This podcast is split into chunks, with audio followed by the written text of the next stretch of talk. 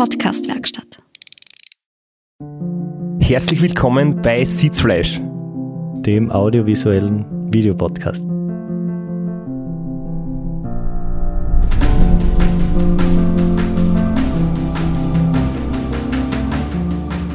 Wir nehmen heute gerade die Episode auf mit der Vorberichterstattung zum 24-Stunden-Weltrekordversuch. Und bevor wir loslegen, gibt es ein kleines Gewinnspiel. Straps seine Sponsoren haben sich großzügig gezeigt. Und zwar wird die Gewinnfrage sein, wie viele Kilometer glaubt ihr, dass gefahren werden in 24 Stunden? Also wie viel schaffe ich? Die aktuelle Bestmarke ist bei 914 und ihr seid eingeladen, eure Tipps abzugeben. Schickt eure Tipps per E-Mail an sitzfleisch.christophstrasser.at und unter den Gewinnern werden großartige Preise verlost. Genau, der Hauptpreis wird sein äh, eine Kühlbox von Fevertree mit ein paar Goodies dazu. Dann wird es äh, ein Sitzfleisch Radeltress geben von Oveo. Es wird von Perodon ein Sportgetränk geben. Es wird von Specialized was geben, von Wiesbauer ein Lunchpaket, von Panaceo etwas und ein DVD vom Neigen Film übers Race Across America. Und alles, was ich vergessen habe, äh, steht dann sowieso auf meiner Homepage. Dort dann alle Infos nochmal im Detail. Ich weiß schon, was ich will, aber ich darf leider nicht mitraten. du bist ausgeschlossen wegen Wettbetrug. Ich möchte gleich zu Beginn mich äh, bedanken. Normalerweise spricht ja der Flo immer Werbungen ein, der erzählt von gesunder Ernährung. Heute bin ich wieder dran und bedanke mich bei Fevertree dafür, dass sie uns in dieser Episode unterstützen. Und zwar ist Fevertree nicht nur ein Premium Tonic Water, also ein richtig gutes Tonic Water, nicht so ein billiges Supermarkt-Kracherl, äh, und Fevertree unterstützt mich auch schon recht lange bei meinen sportlichen Aktivitäten und wir haben uns heute ähm, eine Flasche aufgemacht. Ich wollte eigentlich den Flo am Ende der Episode als Belohnung für eine gelungene Aufnahme überraschen, aber wir haben uns gedacht, es ist heiß, wir trinken das gleich, es ist ein sehr guter Durstlöscher. Also, Prost! Und Fevertree gibt es jetzt neu nicht nur als Tonic Water, das sich vorzüglich dafür eignet, mit etwas hochprozentigem gemischt zu werden. Das wir da jetzt natürlich nicht machen, aber man kann es machen. Es gibt jetzt auch Limonaden und was ich sehr gut finde, die Limonaden sind nicht so extrem süß, sondern haben einen leicht herben Geschmack. Und ja, ich finde es wirklich gut, gerade jetzt im Sommer echt sehr gute Durstlöscher schmecken gut, machen Laune und beflügeln auch die Kreativität, wenn man zum Beispiel gerade vor dem Mikrofon steht und einen Podcast aufnimmt. Beziehungsweise einen Aussetzer hat. Sehr gute Kurven und jetzt kommen wir zum eigentlichen Thema heute. Ganz kurz, bevor wir richtig ins Thema einsteigen, äh, zur letzten Folge. Ähm, offensichtlich haben sich sehr viele Leute unsere Tipps zu Herzen genommen und haben schon am ersten 24-Stunden-Rennen der Saison in Grieskirchen teilgenommen. Das Ergebnis war nämlich ein neuer Streckenrekord von Sebastian Michetschläger, der Insidern und uns persönlich sehr gut bekannt ist, weil er beim Race Across America 2019 im siegreichen Viererteam war. Dort nämlich das Team Alpha aus Oberösterreich die Staffelwertung gewonnen und wir haben dann auch bemerkt, dass die Jungs nicht nur richtig gut Radl fahren können, sondern auch beim Feiern ein bisschen was drauf. Und da haben wir uns nämlich im Nachhinein vor, der, vor dem Abschlussevent beim Ram, ja, haben wir ein bisschen angestoßen. Nicht nur die Staffelwertung gewonnen, sondern auch die Partywertung. Genau.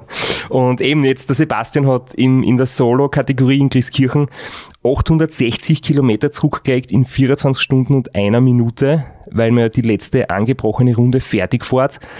Und das ist ein neuer Streckenrekord. Und zweiter war der Dominik Meyerhofer, den wir auch schon gut kennen aus den Race Around Niederösterreich Berichten. Da war er nämlich auch zweimal immer unter den Top 5 im Spitzenfeld dabei.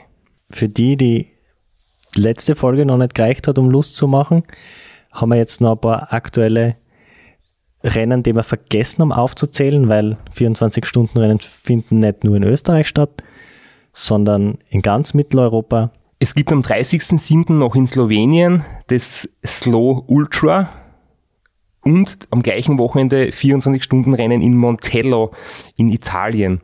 Und am 28.08. das berühmte 24-Stunden-Rennen von Le Mans mit den Fahrrädern statt mit den Autos.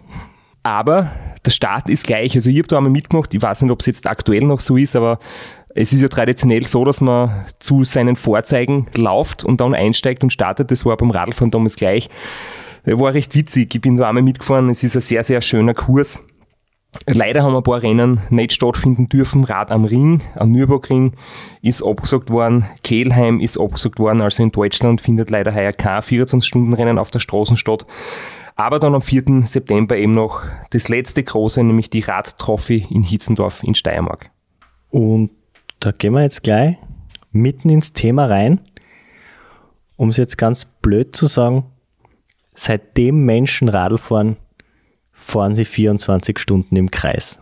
Also diese Faszination, wie weit kann ich mit reiner Muskelkraft, mit reiner Körperkraft in 24 Stunden fahren, das gibt's seitdem es Radlrennen gibt oder seitdem es Fahrräder überhaupt gibt.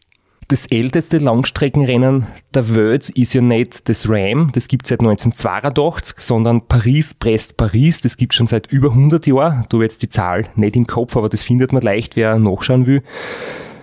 Aber die 24-Stunden-Rekorde, so wie du das jetzt gesagt hast, gibt's seit 1988, ist der erste erfasst worden auf einer Outdoor-Bahn in den USA von Jim Elliott und der hat damals 883 Kilometer geschafft. Und äh, vielleicht wissen Sie ja schon viele, ich habe jetzt ja das große Ziel, auch wieder einen 24-Stunden-Weltrekord, der auf der Straße, in der Kategorie Straße, weil es gibt ja Outdoor Road, Indoor warte nochmal rein, weil es gibt ja Road, Indoor Track und Outdoor Track, diese drei Kategorien. Und in der Road-Kategorie nehme ich das jetzt am Wochenende in Angriff. Und deswegen wollen wir eigentlich zuerst ein bisschen nach hinten schauen in die Historie, wie sich das Ganze entwickelt hat. Ich würde auch, bevor wir jetzt noch ein bisschen näher drauf eingehen, einfach auch die Frage spannend finden, die Parallele zum Stundenweltrekord und einfach die Begeisterung, warum Menschen sich das antun, so lang im Kreis zu fahren? Das ist wirklich eine gute Frage und wenn man nicht selber vom Fieber gepackt ist, vielleicht gar nicht so einfach nachvollziehbar zu erklären. Für mich war das schon so, ich habe jetzt, wenn ich zurückdenke, insgesamt 17 24 Stunden Events gemacht, also zwei Rekordversuche und 15 24 Stunden Rennen, die wirklich auf 24 Stunden begrenzt waren, also Rundstreckenrennen über 24 Stunden. Und es ist dann, man fährt bei verschiedenen Rennen mit. Ich bin bei Einzelzeitfahren mitgefahren, ich bin bei Rundstreckenrennen mit Windschatten mitgefahren. Irgendwie möchte man dann echt wissen, wie viel kann ich erreichen, wenn ich ohne Windschatten fahre, wenn ich ganz allein fahre, wenn ich das wirklich quasi aufs Wesentlichste reduziere, nämlich auf mich und mein Radl, ohne Einflüsse von außen, ohne Konkurrenten, die einen vielleicht schneller machen wenn es nur psychologische Unterstützung ist, weil man sich ja doch irgendwie an den anderen orientiert. Und deswegen ist jetzt so ein 24-Stunden-Rekord, wo man wirklich ganz allein unterwegs ist, auf einer selbstdefinierten Straßenstrecke in meinem Fall oder immer auf einer Outdoor- oder Indoor-Bahn ein ganz besonderer Reiz das, was du beschreibst, ist eigentlich fast die Faszination des Stundenweltrekords auch. Es geht einfach nur ein Mensch, eine begrenzte Zeit und was ist da wirklich allein mit körperlicher und geistiger Kraft zu schaffen.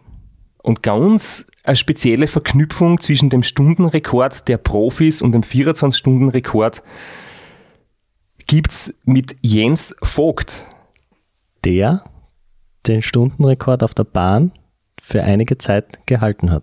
Ja, es ist vor einigen Jahren wieder neu aufgegriffen worden, dass dann der Jens Vogt war der Erste, dann hat sehr, sehr viele Stundenweltrekordversuche gegeben. Viele davon waren erfolgreich. Auch der Matthias Brendle, Österreicher, hat ihn dann gehabt.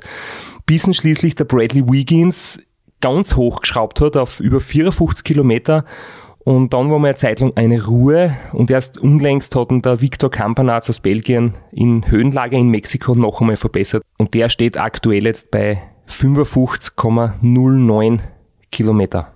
Ja, jetzt haben wir ein bisschen die Abzweigung verpasst, weil du wolltest unsere Querverbindung eigentlich jetzt reinbringen. äh, jetzt reden wir gar nicht mehr lang herum. Wir spielen euch jetzt was vor. Es hat beim Giro d'Italia heuer auf Eurosport eine sehr, sehr lustige Szene gegeben zwischen Kommentator und Co-Kommentator nämlich dem Jens Vogt. Filippo Ganna, erstklassiger Rennfahrer, mehrmaliger Weltmeister auf der Bahn, hält auch dort den Weltrekord in der Einzelverfolgung, Weltmeister geworden im letzten Jahr in Berlin.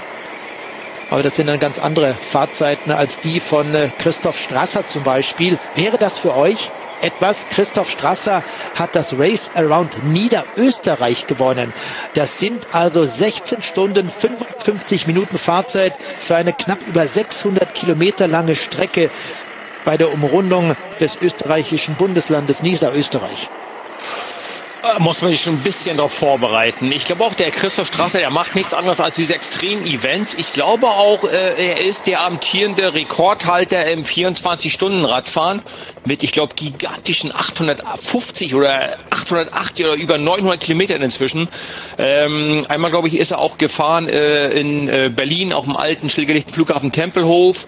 Dann, glaube ich, auch mal irgendwo auf einer Radrennbahn gefahren. Also er macht hier nur so Events. Also ich bin nicht überrascht, dass er gewinnt.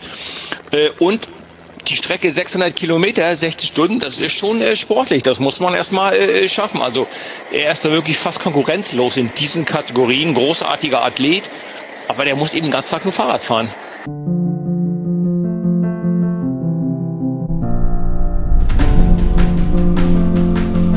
Rolf, die Idee will man ja nicht kommen. Nee, ich schüttel nicht mehr. Ich, ich finde die Leistung halt absolut faszinierend. Aber ich hab, das längste, was ich jemals im Rad gefahren bin, war von äh, Mailand nach Sanremo und dann noch zum Hotel, um 300 Kilometer voll zu, voll zu machen. Wenn mir da einer gesagt hätte, so, jetzt drehst du wieder um und fährst alles wieder zurück und dann noch ein bisschen, ähm, also wäre ich jetzt auf die Idee nicht wirklich gekommen. Das ist dann schon faszinierend. Also diese absoluten Ausdauer-Events, den Körper dahin zu trainieren, dass man auch nicht äh, durch alle zwei Stunden durch eine mentale Krise geht und so, weil am Radrennen hast du irgendwo ein Ziel vor Augen. Aber wenn du losfährst und weißt, du hast jetzt noch 1400 Kilometer vor dir, dann ist dieses Ziel ja nicht wirklich zu sehen. Also das Licht am Ende des Tunnels ist halt aber so klein. Ähm, Finde ich faszinierend. Vor allen Dingen die mentale Komponente da hat einfach sich darauf einzulassen und da hinzukommen, ist, ist natürlich was ganz herausragendes. Ja, auf der ganz großen Bühne besprochen worden und die sind mit ihren Fakten ungefähr so akkurat unterwegs wie wir zwar. ja, wir recherchieren schon immer sehr fein und, und belegen alles, aber vor, da ist ein bisschen so Daumen mal Pi gerechnet worden. Ja, er hat sich ja langsam hingetastet von 850, ist ihm dann, glaube ich, ein bisschen zu wenig vorkommen, bis er dann irgendwo bei den über 900 angekommen ist. Aber ich habe es ein sehr, sehr, sehr großes Kompliment gefunden, dass man im Profi-Radsport erwähnt wird weil es sehr lange Zeit so war und manchmal vielleicht auch immer noch so ist, dass die Langstrecken-Radsportler eher belächelt werden, nach dem Motto, die können nicht wirklich schnell fahren, die haben es vielleicht bei Rennen nicht geschafft und deswegen fahren sie diese Langstreckenrennen. Da ist wenig Konkurrenz, da braucht man nur gemütlich dahin fahren und wenig schlafen und dann ist man vorn dabei. Aber es spricht sich jetzt schon herum, dass es nicht so ist, dass das wirkliche Leistungen sind, dass du wirklich viel trainiert und sie gut vorbereitet wird und dass das nicht so leicht ist. Und äh, das finde ich einfach sehr schön, dass die Anerkennung jetzt langsam gibt. Ja, und jetzt können wir gleich, jetzt können wir Jens Vogt gleich korrigieren und die richtigen Daten und Fakten raushauen. Ganz kurz, ich habe gesagt, seitdem es Fahrräder gibt, gibt es Versuche, wie weit kann ich in 24 Stunden fahren. Die Daten haben wir jetzt nicht parat, sondern unsere Liste beginnt mit 1988. Das ist der erste von der WUCA von der Ultra, von der World Ultra Cycling Association anerkannte Rekord. Und da beginnt für uns jetzt die Zeitrechnung, weil wir wollen jetzt nicht 100, 150 Jahre zurückgehen. Es gibt das Archiv auf der Webseite. Früher hat die Vereinigung Kassen Ultramarathon Cycling Association und jetzt haben sie sie umbenannt. Auf jeden Fall unter ultracycling.com findet man eben alle Rekorde und ich habe jetzt da wieder für meinen Versuch alles dort äh, registrieren müssen, ansuchen müssen. Dann kriegt man Genehmigung, dann muss man sich für eine Strecke, äh, die man selbst aussucht, entscheiden. Die wird dann vermessen und dann kriegt man irgendwann die Zusage. Und dort werden eben die Rekorde dokumentiert, die sich diesem Reglement unterwerfen. Man muss aber dazu sagen, es gibt die Möglichkeit, das beim Guinness Buch der Rekorde zu machen. Deswegen gibt's wahrscheinlich dort und da ein paar andere Sachen, die man findet, wenn man, wenn man das Archiv durchstöbert, je nachdem, nach welchem Reglement es gemacht wird. Und es gibt ein paar, die fahren einfach drauf los. Das wird gar nirgends zertifiziert. Es steht dann irgendwo in der Zeitung und dann ist es halt schwierig, eine vollständige Liste für uns zu erstellen. Deshalb haben wir uns jetzt auf die beschränkt und vielleicht tun wir dann da die ein oder andere herausragende Leistung nebenbei noch erwähnen. Ich finde ja, dass bei Guinness, da ist viel mehr Action und Show dabei. Du gibst Rekorde für die größte Eierspeis, du gibst Rekorde fürs, äh, äh, für die längste Wurst, dann gibt's, das war jetzt ein deppertes Beispiel, für die größte Eierspeis. Dann gibt's Rekorde für Einradfahren, für mit dem Fixie rückwärts fahren. Also da ist, äh, es sind sehr viel verspielte Ideen dabei und bei der Die meisten Kokosnüsse mit dem Kopf knacken. und bei der World Ultra Cycling Association, da geht's wirklich mehr um, um das, was wir eigentlich machen wollen, nämlich schnell und weit ernsthaft Radl fahren. Also, jetzt haben wir ihn oft angesprochen. Jetzt ist es Zeit, die erste Zahl zu nennen. 1988. Jim Elliott mit 883 Kilometer auf einer Outdoor-Bahn. Und der nächste, der in unserem Archiv zu finden war, und ich habe dann gleich E-Mail hingeschrieben und habe gesagt, hey bitte, ihr habt da einen Tippfehler, das müssen jetzt doch ausbessern. Da steht nämlich drinnen 1990 Michael Seacrest mit 1958 Kilometer. Und dann habe ich als Antwort gekriegt, na na, das passt schon.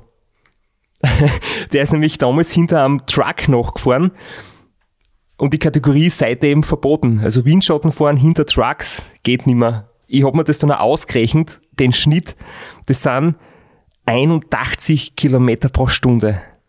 Und ich weiß nicht, ob du schon mal hinterm Auto ein bisschen Windschatten gefahren bist, oder gibt es ja Motorradtraining, was die Profis oft machen, hinterm Windschatten fahrend, also hinter Motorradl im Windschatten höhere Geschwindigkeiten trainieren. Immer sagen, bei 81 km/h, da möchte ich die auch nicht mehr stürzen. Das ist trotzdem eine Wahnsinnsleistung, obwohl es halt komplett irre ist. Ja, ich kenne es vom Fahrradbotenfahren hinter einem LKW, da kann man das schon ein bisschen mitnehmen, den Schwung. Äh, auf 81 habe ich es nie geschafft, weil da ist mir dann die Übersetzung ausgegangen. Aber man kennt vielleicht so, so Bilder von Fahrradgeschwindigkeitsrekorden auf der Ebene, auf den Salzwüsten, wo sie dann die Autos so komplett verbaut haben und so eine richtige, äh, fast so wie eine Telefonzelle, in der man dann fährt und eigentlich nur die Räder den Boden berühren und man ist komplett windgeschützt und da kommen dann solche Geschwindigkeiten zustande. Braucht man aber ordentlich Mut und trotzdem beachtliche Leistung. Also der Rekord steht wirklich nur in der Liste, aber den darf man halt nicht mehr, nicht mehr versuchen zu überbieten. Diese zwei jetzt eher älteren Rekorde, wenn man das so sagen kann, waren in der Kategorie Outdoor Track. Die späteren, die moderneren Rekorde, die Rekorde des 21. Jahrhunderts, die waren alle Road.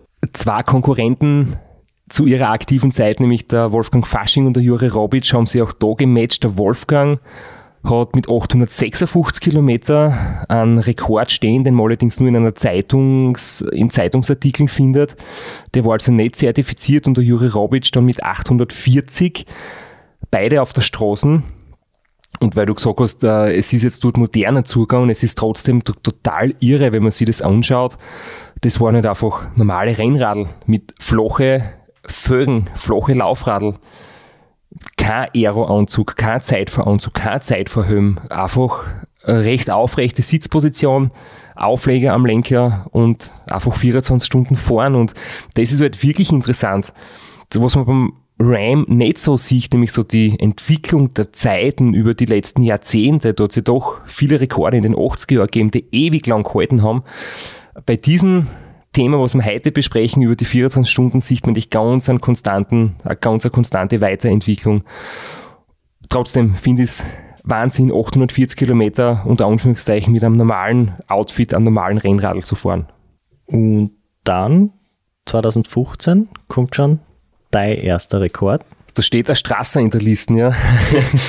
da habe ich es dann übers, ich möchte nicht sagen übers Herz gebracht, aber es hat mir schon Überwindung gekostet. Der Juri Robic, einfach ein großes Idol von mir. Natürlich gleich wie der Wolfgang Fasching auch, aber der Juri Robic hat halt einfach diesen Nimbus gehabt, der war der erfolgreichste beim Ram zu seiner Zeit. Und dann ist er verstorben. Und irgendwie habe ich gedacht, das kannst du nicht machen, jemanden, der nicht mehr am Leben ist, einen Rekord abzunehmen. Das ist irgendwie unehrwürdig. Aber irgendwann haben wir dann gedacht, okay, ich traue mir das jetzt echt zu. Und ich denke, es wäre sicher in seinem Sinne gewesen. Keiner will ja Bestmarke auf Lebenszeit haben oder auf ewig, sondern es ist immer Ansporn für die Nachfolger, es wieder besser zu machen. Genauso frei ich mich, wenn meine Rekorde gebrochen werden. Und dieser Straßenrekord ist ja dann auch schon verbessert worden, den ich damals aufgestellt habe. Mit einer Ausnahme, der Sergei Bubka, weil der hat als Präsident des Stabhochsprungverbandes die Regeln so geändert, dass sein Rekord jetzt wirklich für die Ewigkeit stehen bleibt. Aber das ist nur ein kleiner Exkurs. Interessant, vielleicht sollte er mal Präsident werden der Ultra Cycling Association. In der Radfahrpension dann. Jedenfalls war damals schon mein großer Traum, 900 Kilometer zu schaffen. Die magischen 900 irgendwie. Und es ist mir in Berlin mit 896 knapp nicht gelungen. Da bin ich am Berlin-Tempelhof auf dem Flughafen gefahren. Und da gibt es ja auch so viel liebe kleine Geschichten und Anekdoten, äh, wie das dort alles organisiert worden ist. Da ist die Strecke noch vermessen worden, händisch von einem pensionierten Vermessungstechniker, der in Berlin gearbeitet hat, der uns da geholfen hat. Und dann sind wir eben in diesen Freizeitpark Tempelhof gefahren, der aber nicht ganz gesperrt werden durfte. Da waren Leute unterwegs, da waren Rollerskate unterwegs, äh, Kitesurfer auf Skateboards, Leute mit Kinderwagerl. Ja, und da hat's die eine oder andere knappige Situation gegeben, wo ich da mit, mit 40 km/h vorbeigebrettert bin und die Leute waren schon vorgewarnt durch die Securities am Eingang vom Park und das Auto hinter mir, aber es hat halt nicht jeder wirklich ganz genau kapiert, um was es da geht. Ähm, das war ganz speziell und ich habe da technische Bahnen gehabt, da bin ich mit einer Sattelstützen gefahren, der ein paar Zentimeter reingerutscht ist, weil ich es vor dem Start zu wenig angezogen habe und weil ich es richtig gut machen wollte, habe ich statt Schraubenkleber Fett verwendet, damit die Schrauben nicht hin werden oder, oder rostig werden auf Dauer. Und es hat natürlich dazu geführt, dass sie da herrlich gelockert haben. Und mir ist es nicht einmal aufgefallen. Ich habe mir nicht gedacht, dass mein Rücken weh tut oder irgendwas. Ich habe nur nachher der Fotos gesehen, dass ich so komplett komisch dir vom Radl sitze. Und dann ist mir aufgefallen, dass die Sattelstützen reingerutscht ist. Aber nichtsdestotrotz, es war März, es war kalt, es war in der Nacht fast 0 Grad, es war sicher nicht das perfekte Wetter und ja, die Leistung war super gut, aber halt nicht so gut, dass ich 900 geschafft habe. Und dann steht 896 eben in dieser Liste. Um jetzt noch mehr Verwirrung zu stiften, muss ich jetzt aber einhaken, du hast gesagt, die 900 hat noch keiner geschafft. Auf meiner Liste stehen da fünf Jahre vor dir schon 910 Kilometer. Erklären Sie sich. ja, es stimmt. Es war Marco Palo, den auch schon viele kennen. Mittlerweile ein echtes Urgestein aus Slowenien. Der hat auf der Bahn das schon geschafft. Also 904 Kilometer waren es genau, was er gefahren ist, aber halt indoor in einem Velodrom, wo man natürlich weiß, dass dort die besten Bedingungen herrschen. Deswegen werden die Stundenrekorde immer auf der Bahn gefahren. Aber er hat es schon geschafft, nur im Freien hat es quasi bisher noch keiner geschafft. Das, das habe ich vorher gemeint, aber ja, bis zu der Zeit war der Marco Palo der einzige Mensch, der über 900 Kilometer in einem Tag gefahren ist. Und das war für mich ja die Inspiration, nachdem die 900 nicht geglückt sind für mich, dass ich es auch auf der Bahn probiere. Und es war dann 2017 soweit, nachdem ich 2016 das äh, zwar geplant, aber dann verschieben habe müssen, weil ich verkühlt war, ähm, gerade im blödesten Moment, nämlich eine Woche vorher. Und dann bin ich 2017 in Kränchen im Velodrom Suisse, wo auch der Jens Vogt seine 24, äh, Entschuldigung, wo auch der Jens Vogt seinen Stundenrekord aufgestellt hat dort gefahren.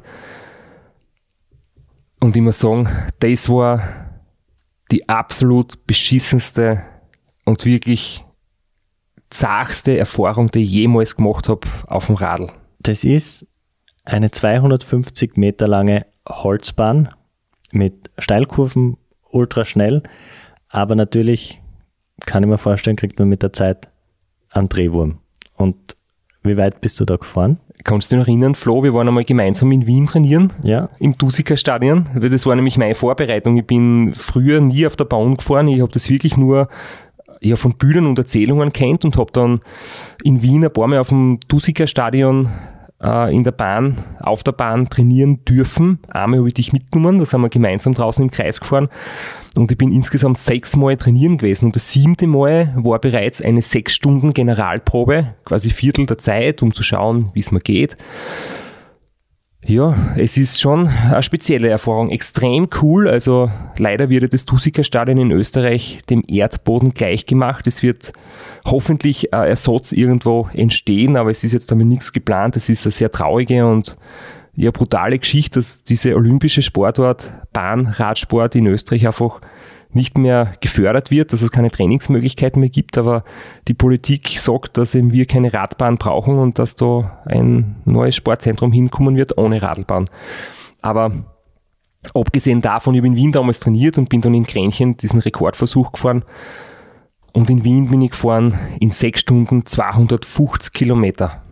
Wenn man jetzt mal vier rechnet, kann man sich vorstellen, mein Ziel waren und meine berechtigte Hoffnung waren, die 1000 zu schaffen ich bin dort wirklich gut unterwegs gewesen, habe mich nicht wahnsinnig angestrengt gefühlt, habe 250 Watt Leistung treten, das ist die Leistung, die ich definitiv einen Tag lang fahren kann und habe genau den Schnitt erreicht und habe das halt einfach für mich hochgerechnet und mir gedacht, ja, es wird ganz knapp, aber die Chance ist realistisch, dass ich dort 1000 schaffe. Und dann bin ich in der Schweiz halt einfach ja, zerbröselt, so richtig eingegangen und ich bin wirklich nur froh, dass ich das durchgestanden habe und dass ich die Zeit ausgesessen habe, aber es war, es war echt nicht witzig.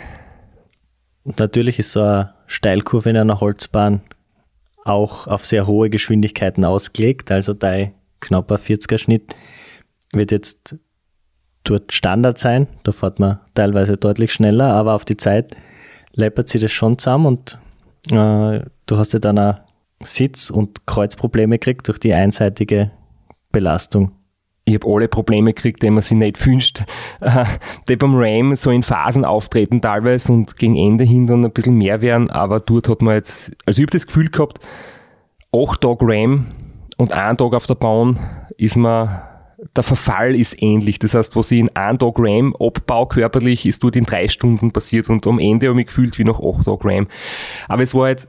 Das passt da ungefähr zu dem legendären Spruch von Eddie Merckx, das er nach Seim. Er hat, nachdem er dort vom Rad abgestiegen ist, gesagt, nie wieder und er ist dort so viel gealtert wie in all seinen Tour de France. ja, kann ich irgendwie nachvollziehen. Ich habe da einen guten Freund, der hat Physik studiert und der hat mir das dann wirklich ausgerechnet. Äh, der hat die Werte genommen von Bradley Wiggins, der ist ja mit 54 km/h Schnitt gefahren, das heißt mit 54 km/h durch die Steilkurve, die 45 Grad Neigung circa hat und man denkt sich immer, wenn ich da das erste Mal durchfahre, ich stürze ab, ich rutsch aus, das ist unmöglich, dass der Reifen dort haltet. Und plötzlich geht's und es ist jetzt so, umso schneller man fährt, umso fester ist man da auf der Bahn, umso weiter kann man auch nach oben fahren. Und, und wenn man dann einmal ganz oben ist in der Kurve und sie nach unten in der Kurve fallen lässt, äh, die, die Linie nach innen verlegt, dann wird man halt richtig schnell, dann hat man Kurvenausgang 60, 65 kmh. Das heißt, da gibt's richtig coole Spielereien. Und wenn du dann mit 60 in die nächste Kurve fährst, merkst du einfach, es presst dich so dermaßen in den Sattel, auf den Lenker. Wenn du in der Aero-Position liegst, äh, spürst du gleich, dir schläft der Hintern ein, dir werden die Finger taub, du kriegst Nackenweh, weil es dir so sehr auf den Sattel presst. Und mein Freund hat das ihm ausgerechnet. Mit 54 kmh wirken 1,4 G auf deinen Körper. Das ist jetzt nicht so extrem viel, aber in meinem Fall bei 80 Kilo Körpergewicht sind es 32 Kilo zusätzlich. Das ist ein Rucksack voll mit Steiner. Und mit dem fährst du eine Stunde lang in der Aero-Position. Und dann kann man sich vorstellen, wie das auf die Schultern, am Nacken, am Rücken überall weh tut. Und bei meiner Geschwindigkeit, ich bin 40 km/h gefahren, waren es 1,15 G. Das sind immer noch 12 Kilo. Und 12 Kilo Rucksack einen Tag lang in der Aero-Position ist es auch nicht so richtig klasse. Und ja, es war halt, das Essen ist so schwierig. Ich habe viel zu wenig gegessen und getrunken, weil in der Aero-Position ist halt der Magen unter Druck, da bringt man nicht so viel ein. Dann hat man die linke Hälfte vom Hintern mehr weh an die innere als die äußere und ich habe dann auch irgendwie wochenlang später noch eine taube Stelle am Oberschenkel gehabt, weil in der Nerv ein bisschen einzwickt hat. Ähm, man kann selten aus dem Sattel gehen, eigentlich gar nicht, obwohl ich mit einem normalen Radl gefahren bin, mit Freilauf statt mit einem Fixie, weil das in bei 24 Stunden mehr erlaubt ist. Ja, und ich bin einfach, meine Leistung ist so schnell abgefallen. Ich habe nicht einmal ansatzweise die 250 Watt halten können. Nach zwei Stunden ist es abgefallen und ich habe dann teilweise unter 200 Watt treten und habe es am Ende im Endeffekt nur mit 218 geschafft was jetzt rein physiologisch gesehen gar nicht viel ist für mich, aber ich bin dann echt nur froh gewesen, dass ich irgendwie ausgesessen bin und ich hätte sicher nicht beendet, wenn ich das für mich allein gemacht hätte, weil es war jetzt äh, Specialized und das ganze Event drumherum organisiert, es waren Zuschauer dort, es war richtig viel los und ich habe einfach gedacht, du kannst du jetzt nicht absteigen, das, das kannst du nicht bringen, du musst durchhalten. In dem Moment, wo der Startschuss fällt, habe ich mir die Scheiße einbrockt. Also entweder absteigen und danach frustriert sein oder fertig fahren und danach äh, auch fertig sein, aber zumindest hat man es fertig gemacht. Das heißt, ich habe eigentlich keine andere Option gehabt, als weiterfahren. Und wie schwer das ist, sieht man auch daran, dass der Rekord seitdem steht. Du hast uns jetzt die Kilometer unterschlagen, es waren 941. Aber es hat einige Versuche gegeben, die alle in einem Abbruch geendet haben, eben weil diese G-Kräfte der Magen, die, der Drehwurm, das so auch aufs Gemüt schlagen. Und wenn man das so ein bisschen zu fünft allein in einem Velodrom macht, dann hört man halt auf. Genauso wie du es gesagt hast. Es ist, kommt Schwindel dazu, dann hat man einen Zeitverhöhen auf. Ähm, es hat durch, durch die vielen äh, Leute, die halt zum Glück zuschauen waren, hat es irgendwie so Störsignale gegeben. Jetzt hat der, das Terraner-Funkgerät nicht gut funktioniert. Ich habe quasi nichts mitgekriegt, was außen passiert. Ich war eingesperrt in meiner akustischen Kapsel und das ohne gescheites Funkgerät. Das heißt, ich war 24 Stunden mit mir allein isoliert. Ja, und zum Beispiel der James McDonald 2019 hat auch ein DNF stehen, der hat es probiert und ich bin ein bisschen, muss ich sagen, nicht neidisch, aber ich habe das schon mitverfolgt. Der hat da ein YouTube-Video produzieren lassen. Das hat mehrere Millionen Klicks. Es ist von GCN produziert worden, dementsprechend große Reichweite. Und da sieht man halt sein Scheitern und das hat ungefähr eine Million mal so viele Klicks wie meine Videos. Äh, sei ihm vergönnt, ist echt ein cooler Film, aber man kann sich auch von mir Videos anschauen. Die findet man halt nicht an erster Stelle, wenn man eingibt 24 Stunden äh, Indoor-Track. Dein Bahnrekord, das ist auch das, was unsere drei Eurosport-Kommentatoren in einer Werbepause, in einer kurzen Internetrecherche dann anscheinend gefunden haben.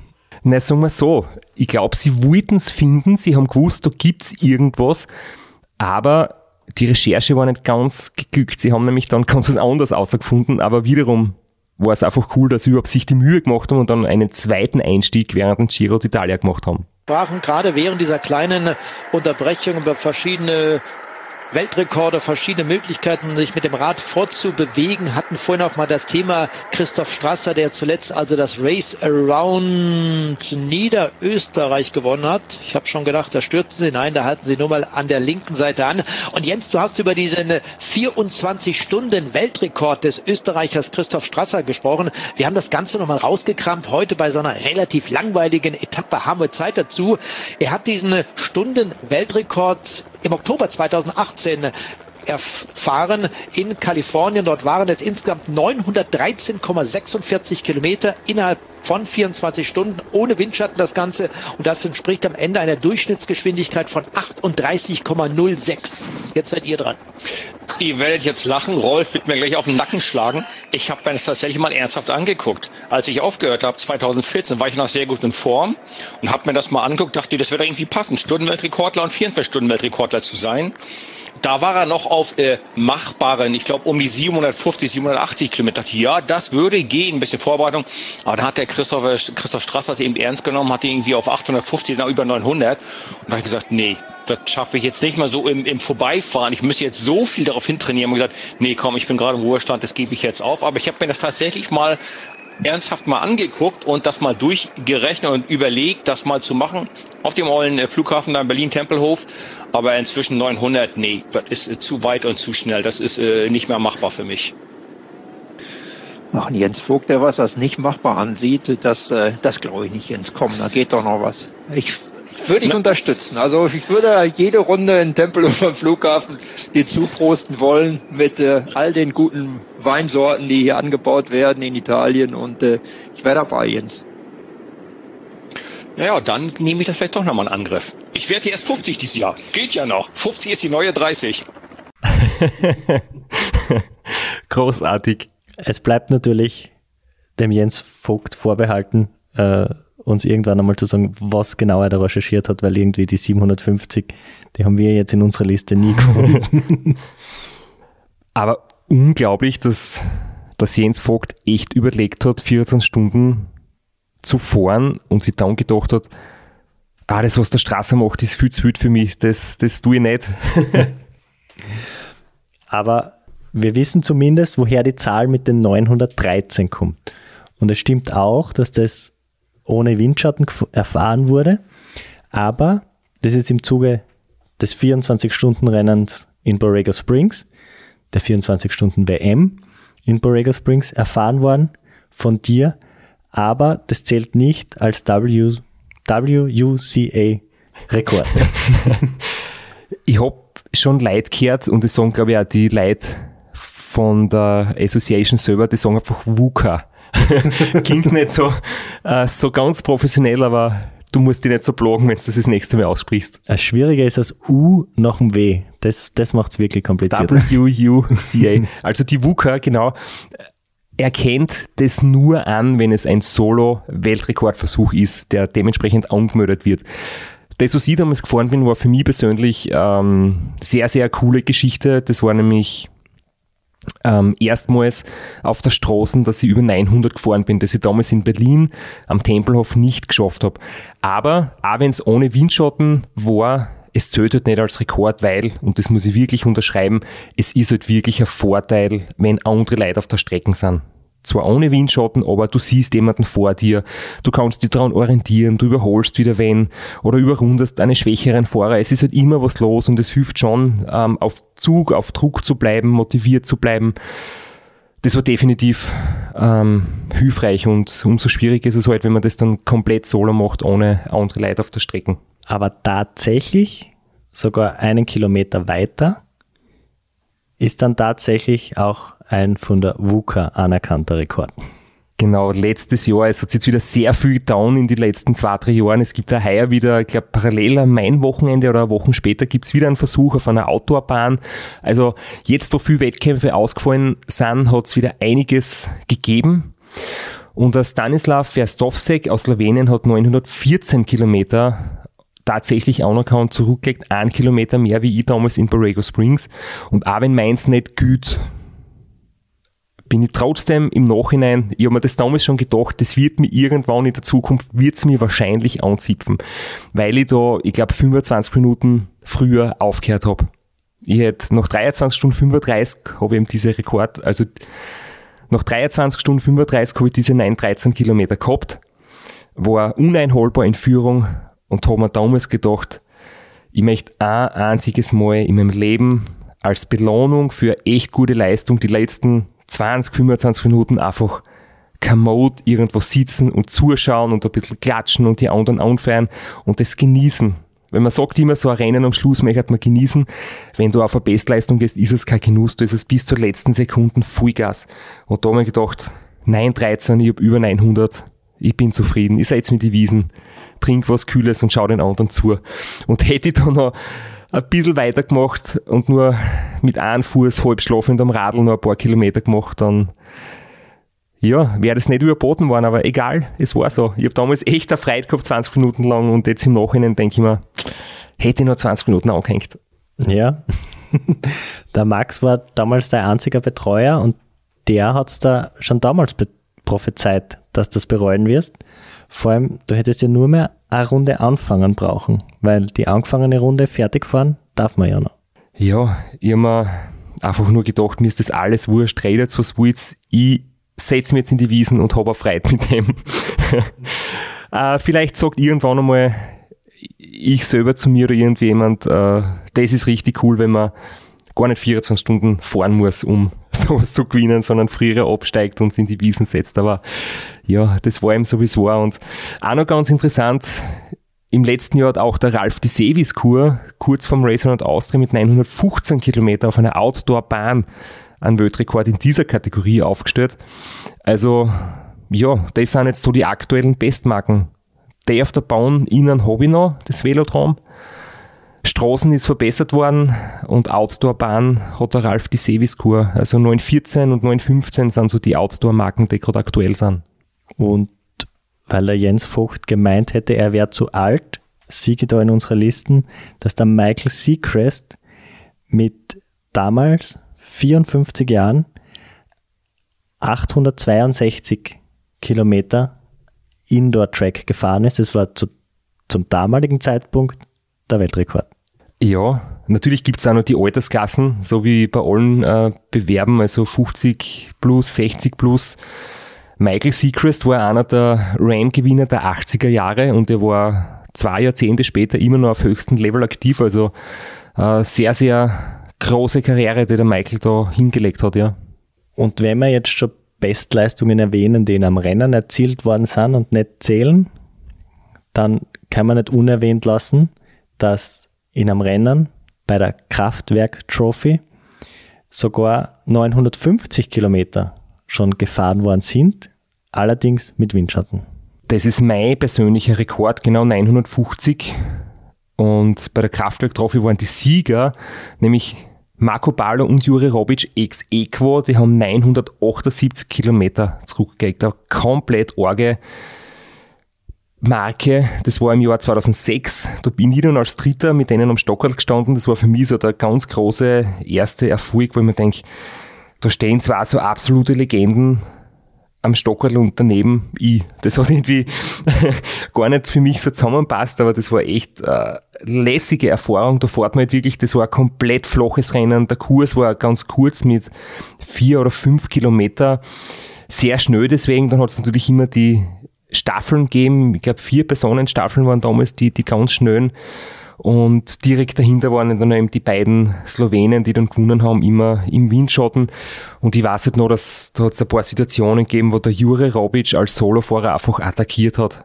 Der, da waren die Staffeln seines Erachtens noch zu langsam, die hätten da mehr andrucken müssen, weil er wollte halt irgendwie äh, über 40 gefahren permanent und dann hat er mal eine Staffelfahrer in der Nacht 2 kmh nachlassen, dann hat er, hat ihn attackiert, dann haben sie diskutiert, gestikuliert und dann hat der Jure Robic ihm klar gemacht, der soll völligst ordentlich fahren.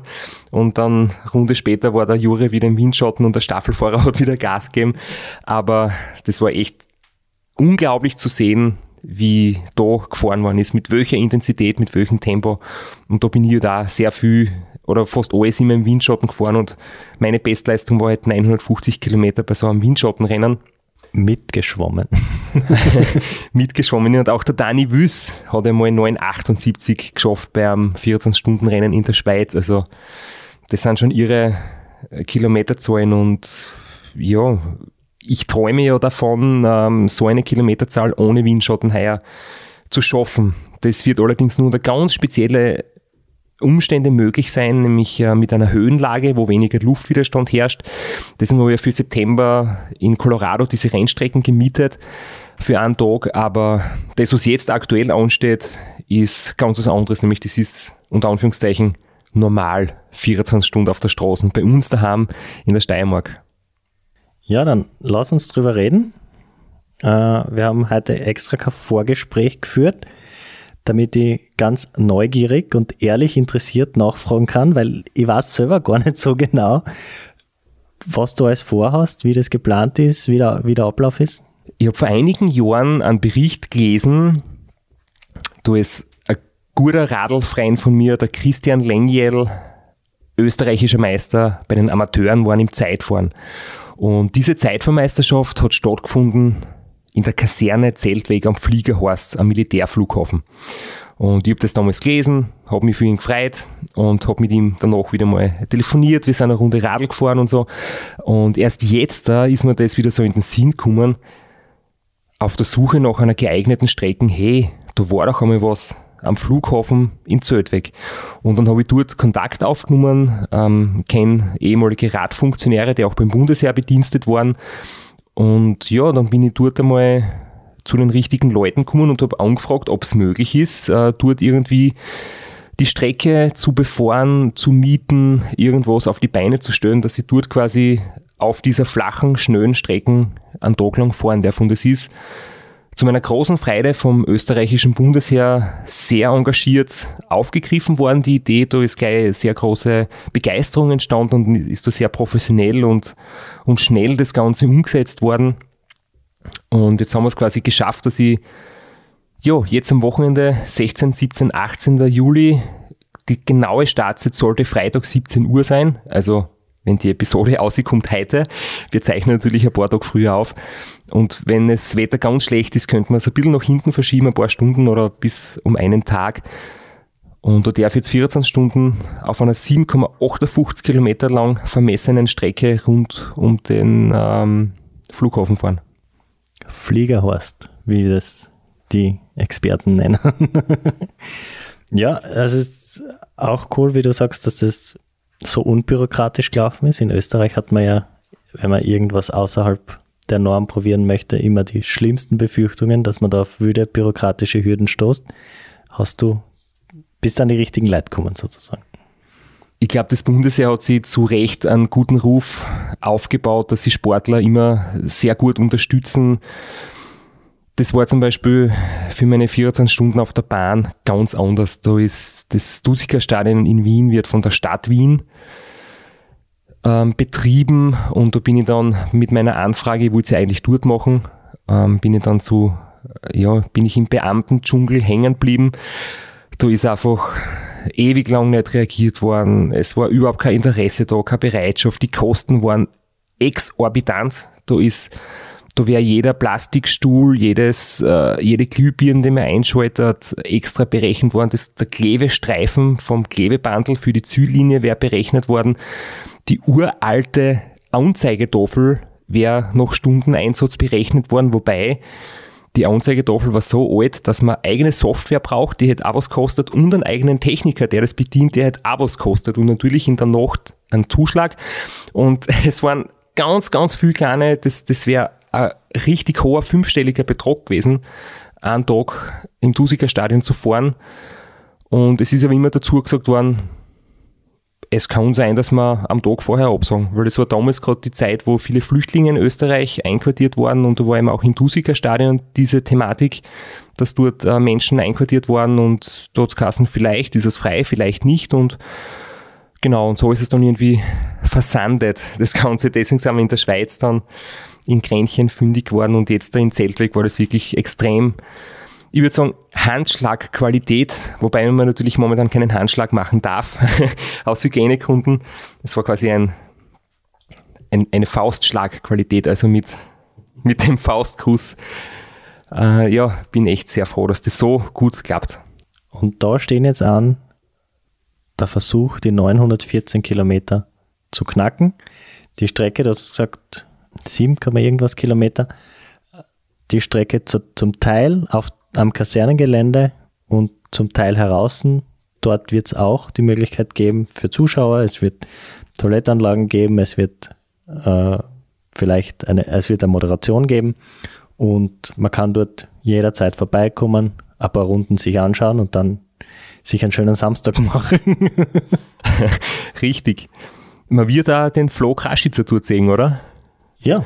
Der wird mit einem Podcast-Aufnahmegerät äh, mitunter, ein paar andere Sachen gibt es auch zum Touren, äh, dort dabei sein. Siehst, deswegen habe ich gesagt, ehrliches Interesse, weil ich erfahre jetzt Stück für Stück, was ich dort eigentlich tun habe.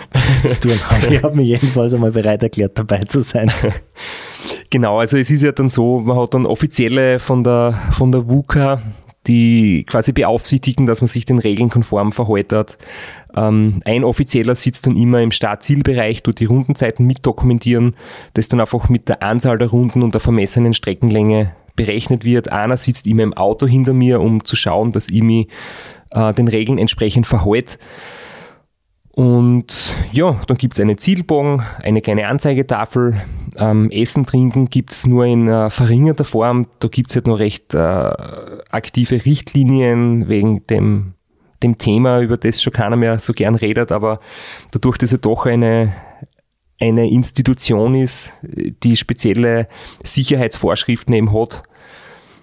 Dort am Flieger heißt, äh, gelten noch ein paar Maßnahmen, aber es darf jeder kommen. Man braucht einen 3G-Nachweis und wir freuen uns super über viel Zuschauer und eine coole Stimmung und, und Anfeuerung ja, ich hoffe, dass das echt eine, eine, coole Sache wird und vorbereitet ist eben ein Livestream, man wird es online mitschauen können. Studio K19 macht einen echt professionellen Livestream mit Live-Kameras und Moderation. Posten wir mal einiges, Fotos, Videos, Ausschnitte, Zwischenstände auf der Website und auf Social Media und am besten ist natürlich, man ist live dabei. ja, nachdem die Runde so klein ist, wird man dich doch recht oft sehen. 121 Runden brauche ich, um die Bestmarke zu schaffen und ja, ich, ich reihe nach wie vor von diesen 1000 Kilometern im Herbst und es ist jetzt schon auch sowas wie eine Generalprobe, aber kein Mensch weiß, ob man dann wirklich nach USA einreisen darf. Wir haben sie beim RAM gesehen oder gehört, letzte Episode, mit welchen Methoden da die USA-Einreise erst möglich war, ziemlich schwierig und mühsam.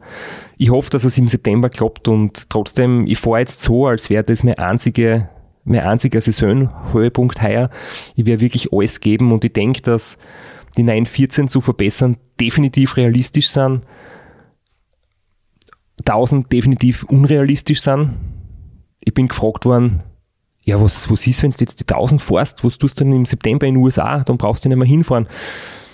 Und ich habe gesagt, naja, 1000 Kilometer zu schaffen ist so, die Chance ist so groß, wie das Österreich Europameister waren wir im Fußball theoretisch geht es schon, aber Österreich ist halt auch nicht Europameister geworden. Ich bin da ziemlich realistisch.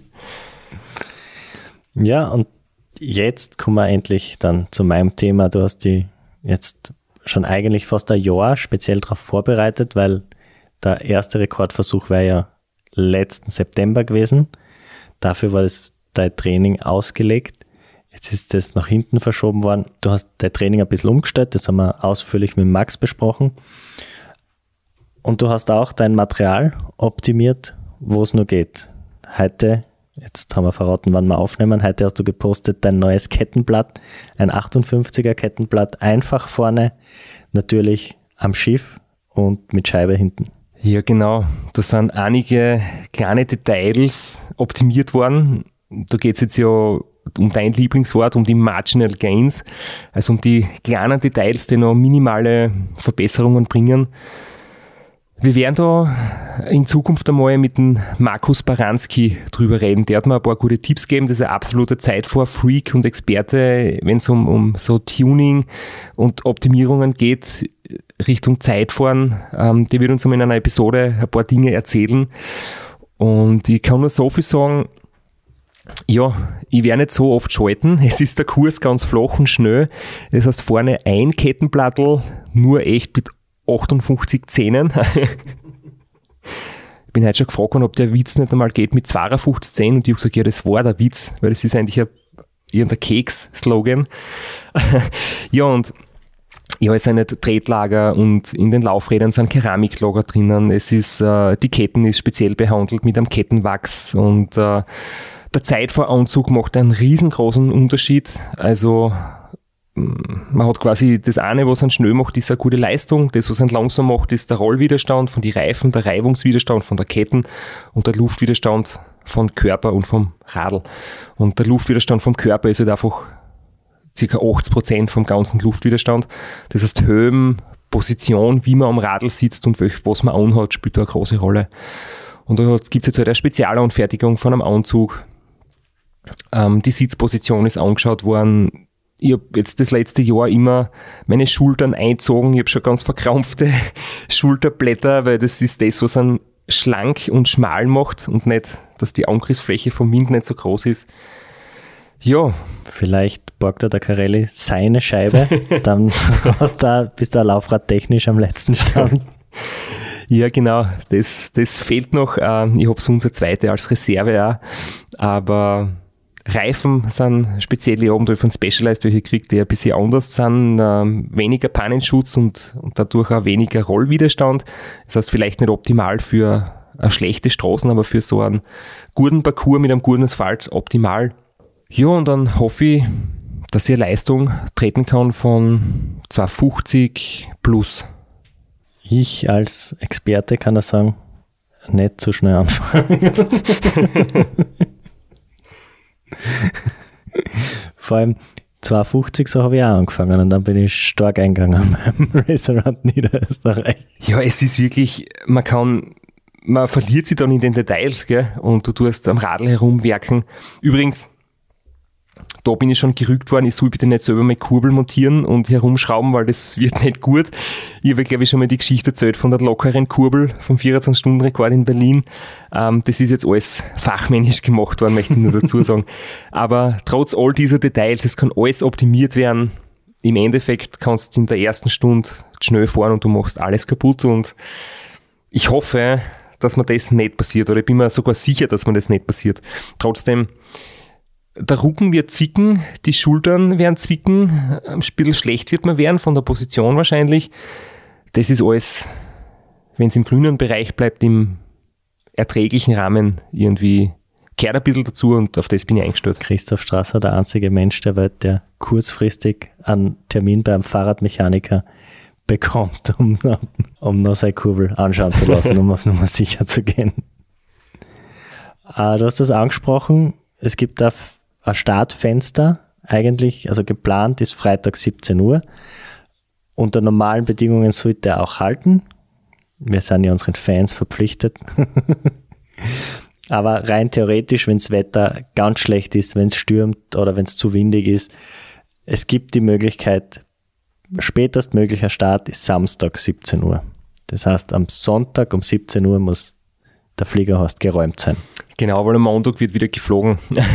und ich kann uns auch nicht an einem anderen Datum machen, also an einem anderen Wochenende, weil es ist jetzt gerade äh, zwei Wochen quasi dort oben alles ruhig. Da gibt es die Möglichkeit, man kann nicht jederzeit so eine Aktion machen. Das war gerade glücklich, äh, die, das Datum, weil da werden Instandhaltungsarbeiten gemacht. Das heißt, du ist der Flugverkehr eingestellt und in dem Zeitfenster ist es für mich möglich, du zu fahren. Es ist nicht so, dass der Strasser kommt und sagt, bitte stoppt mal den kompletten Flugverkehr, weil ich möchte gerne mit dem Radl was machen. Also das hat schon, da war ich glücklich, dass das gerade zusammenpasst mit meinem Terminvorschlag.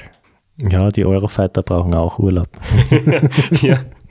Übrigens, auch in Berlin haben es deinetwegen den Flugverkehr nicht eingestellt. Ja, das war ein anderer Flughafen, weißt du. Ich bin, ich bin nicht schuld, dass der nicht ewig lang fertig geworden ist. Das war eine andere Baustelle. Äh, aber ich würde jetzt auch gerade eine Anekdote von Berlin erzählen, weil wir von Startverschiebungen möglichen geredet haben. Tatsächlich, Berlin 2015, RTL war da mit Kamerateam, der Reporter war startklar und hat auf mich gewartet. Äh, Sky war da mit Kamera Reporter Stadler hat auf mich gewartet. Ich bin im Auto gesessen, habe mich in Grund und Boden geschämt, habe irgendwie da gerade realisiert, dass äh, mein Radl halt nicht funktioniert hat, weil der Lex ist ja mit dem Radl von unserem Quartier umgefahren zum Start. Ich bin mit dem Auto hingebracht worden und dann hat ihm der Lex festgestellt, dass die Kurbel locker war und dann war die völlige Aufruhr. Ich habe die Kurbel selber angeschraubt, habe das falsch gemacht und dann haben die Mechaniker von Specialized, die dort waren, nicht mit diesem Worst-Case-Szenario gerechnet und waren jetzt auch unter Stress, das zu reparieren. Es war nicht das richtige Werkzeug da, weil es nur Mountainbikes gehabt haben zur Ausstellung. Und äh, dann ist irgendwie per Skype telefoniert worden mit einem Mechaniker in den USA, der gesagt hat, wie man dort genau die Kurbel befestigt. Äh, dann ist ein Werkzeug irgendwo ausgeborgt worden und jetzt hat sich der Start wegen meiner Schlampigkeit um eine halbe Stunde verschoben. Ja, das soll in Zeltweg nicht passieren. Also wenn sich der Start verschiebt, dann wegen einem Unwetter und nicht wegen einer lockeren Kurbel. Sobald es verschiebt, wird es auch, ich meine, wenn schlechtes Wetter ist, erwarten wir jetzt eh nicht allzu viele Zuschauer, muss man auch. Aber falls der Start verschoben werden sollte, wird das auch kommuniziert auf all deinen Kanälen. Definitiv, ja. Also es ist, wir bemühen uns wirklich um eine coole Berichterstattung. Ja, und da ist natürlich immer alles ganz aktuell. Wir hoffen, wir haben euch neugierig gemacht. Wir hoffen, wir haben euch viele Sachen erzählt, die ihr noch nicht wusstet. Und wir freuen uns darauf, euch am Freitag, heute Abend, live bei Christoph Strassers Rekordversuch zu sehen. Wir alle hoffen, es wird historisch, wie cool der Flo das aufnehmen wird. Darauf stoße ich mein letztes Lackerl Fever Tree an, das ich während der Aufnahme austrunken habe. Sehr erfrischend.